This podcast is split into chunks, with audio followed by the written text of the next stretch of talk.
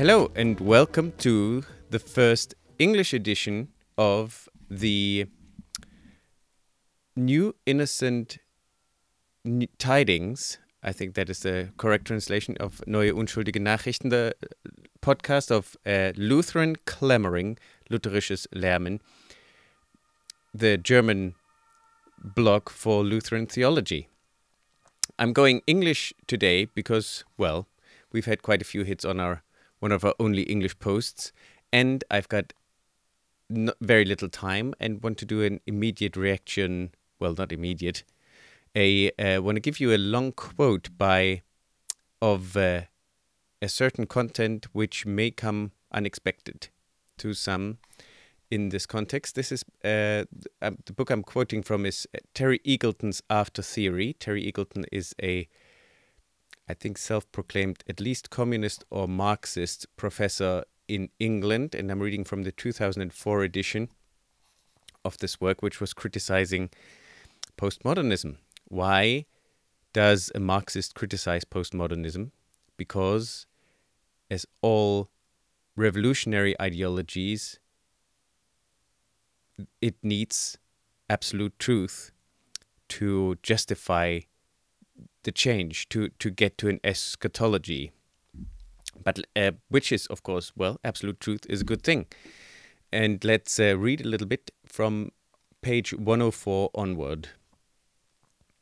People who see truth as dogmatic and so want no truck with it are rather like people who call themselves immoralists because they believe that morality just means forbidding people to go to bed with each other.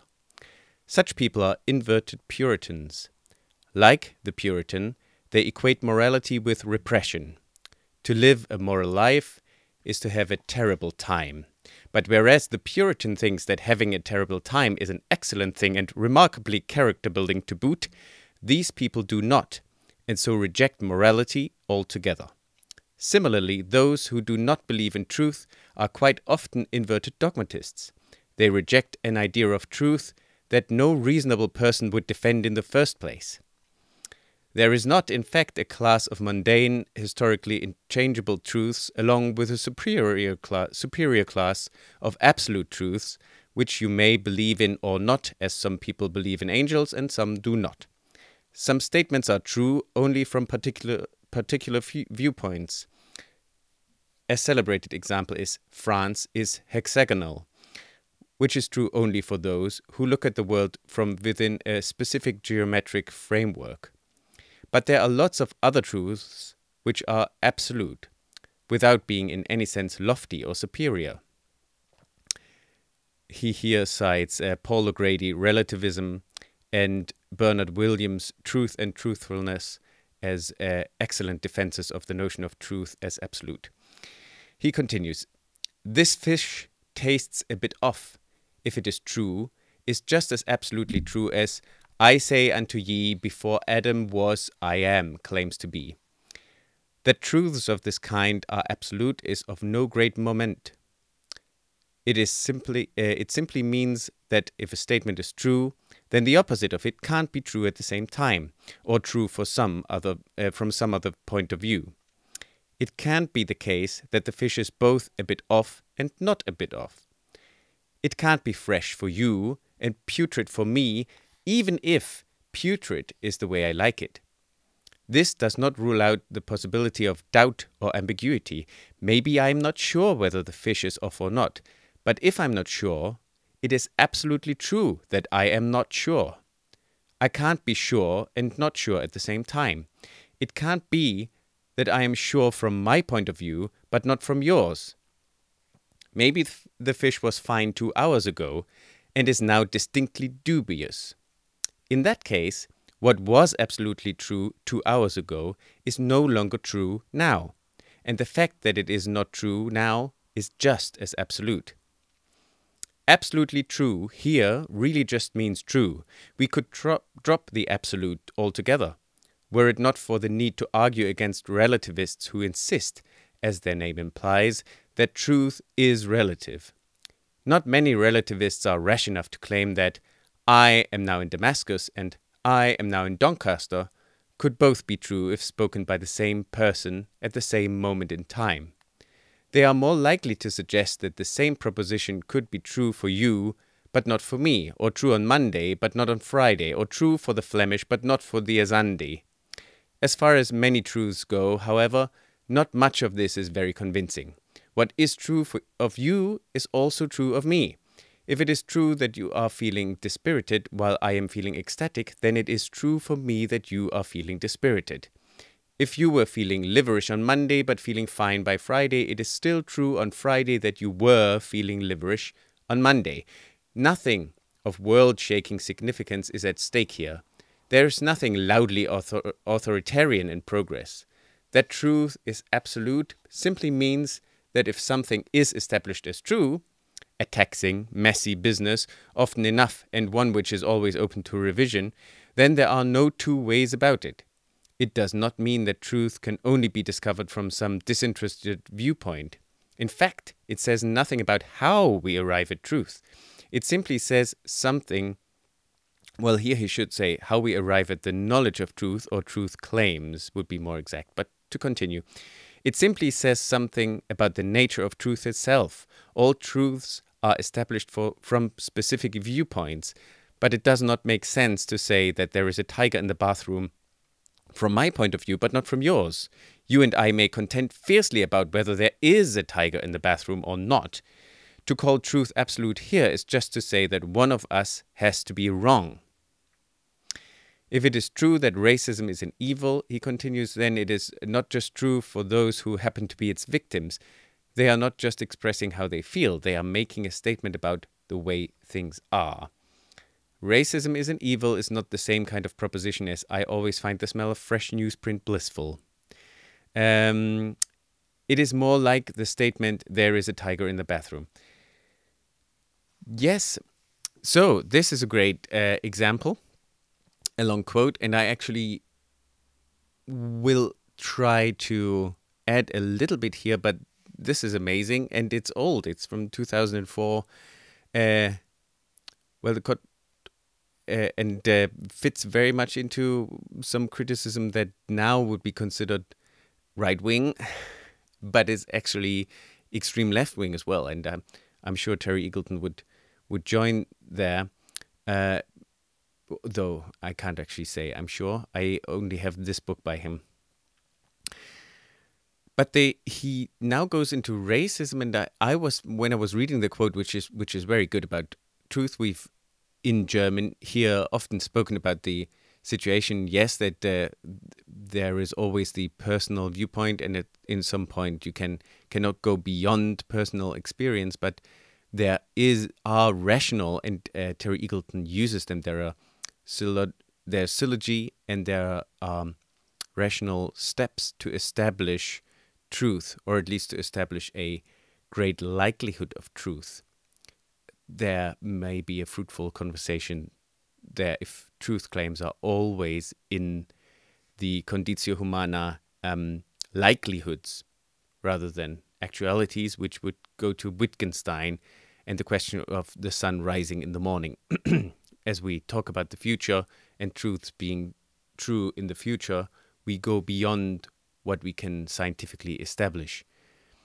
And so go beyond what we can speak about in uh, Wittgenstein's sense, or maybe about what we can speak scientifically without revelation, uh, to speak in a Christian sense, or in a specifically uh, Lutheran or Catholic old school Christian sense, as uh, internal and direct revelation are not really reflected upon as as revelation in a in any systematic theological sense, usually by people uh, who are proponents of that kind of stuff. Um, but uh, Terry Eagleton was going on to racism, and he, well, anyway, in the book, if you read it, read it with a very, very strong stomach for quite ridiculous, ra- broad statements on on Christian doctrine. Though it's interesting and and noteworthy that uh, Terry Eagleton uses Christian doctrine in Paul quite a lot, though he uses him in the old school rational moralizing sense. Though, in that sense, some bits are really, really interesting, like when he talks about the body, um, which is such a pet topic for postmodernist theory. And he talks about the suffering body and the body that needs to be loved and the body that, that that screams, which of course is also the topic of old school Marxism, as it is the body of the suffering poor that poor workers that that started Marx off, uh, besides other things, and uh, and the question of of the non-suffering body in the future, which which is the materialist eschatology of Marxism, as uh, says in his regrettably untranslated fourth volume of his apologetic lectures on Christ, Christian doctrine, where he um, denotes Marxism and communism, socialism. In Germany, back in the 19th century, socialism still was used in the sense that it is used now in, only in like U.S. terms. Um, it kind of means something else in, in German now, though that's surely also debatable.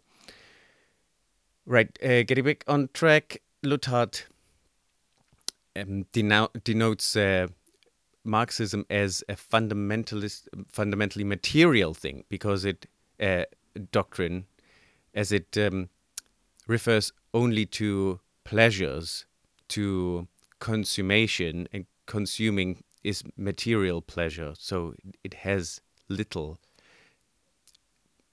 theology, little spirituality beyond materialism. So it is a materialist ideology. I found, always found it very interesting for something that is so highly moral. But of course, then even so-called judgmentalism, high moralism in Christian terms, as he mentions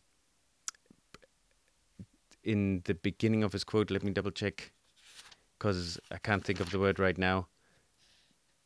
Puritans. So in Puritanism, of course, this uh,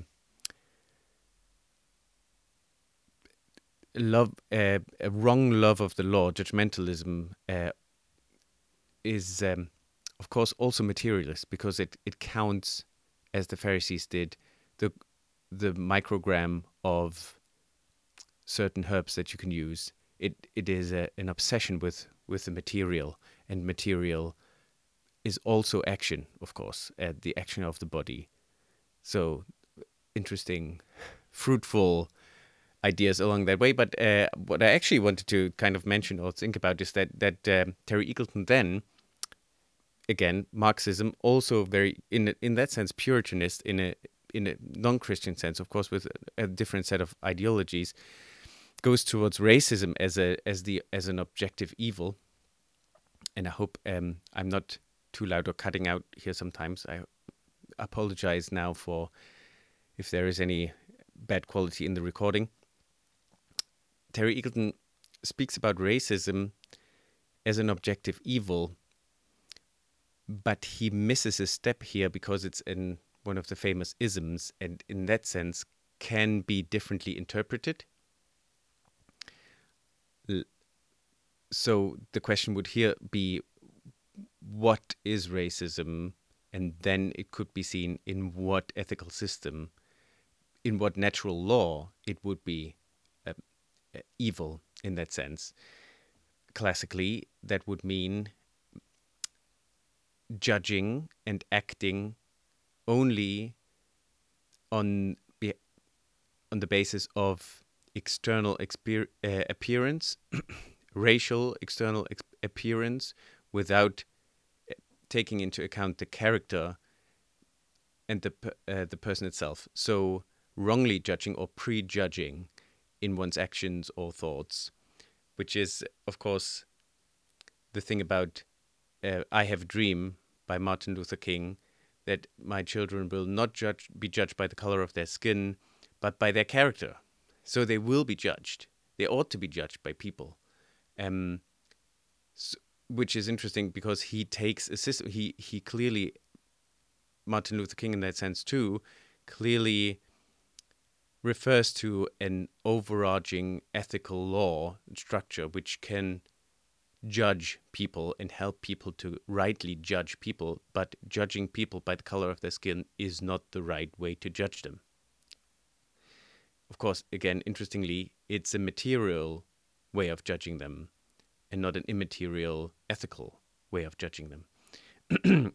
and um, so here, Terry Eagleton kind of moves from very good and kind of solid, even though the fish a bit of example is maybe not the clearest that you could use uh, as the example of something that simply is. But then on the other hand, it kind of is because it it starts you off on, but maybe that's not really clear.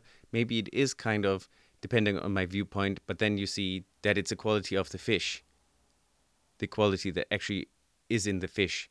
And then you, the question is how you define off again here.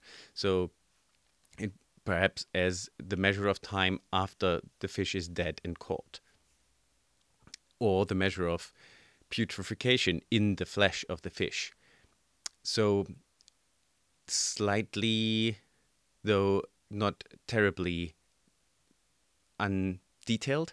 And again, with racism here, which is, of course, racism is a bad thing in the definition of judging people simply by the color of their skin and not um, by other things that they ought to be judged by. But of course, the question is then what they ought they to be judged by, and I kind of like the the natural law suggestion that then comes in, even for a Marxist. Um, if I may, um, I apologize in advance to uh, Mr. Eagleton, Professor Eagleton, if he would not call himself a Marxist.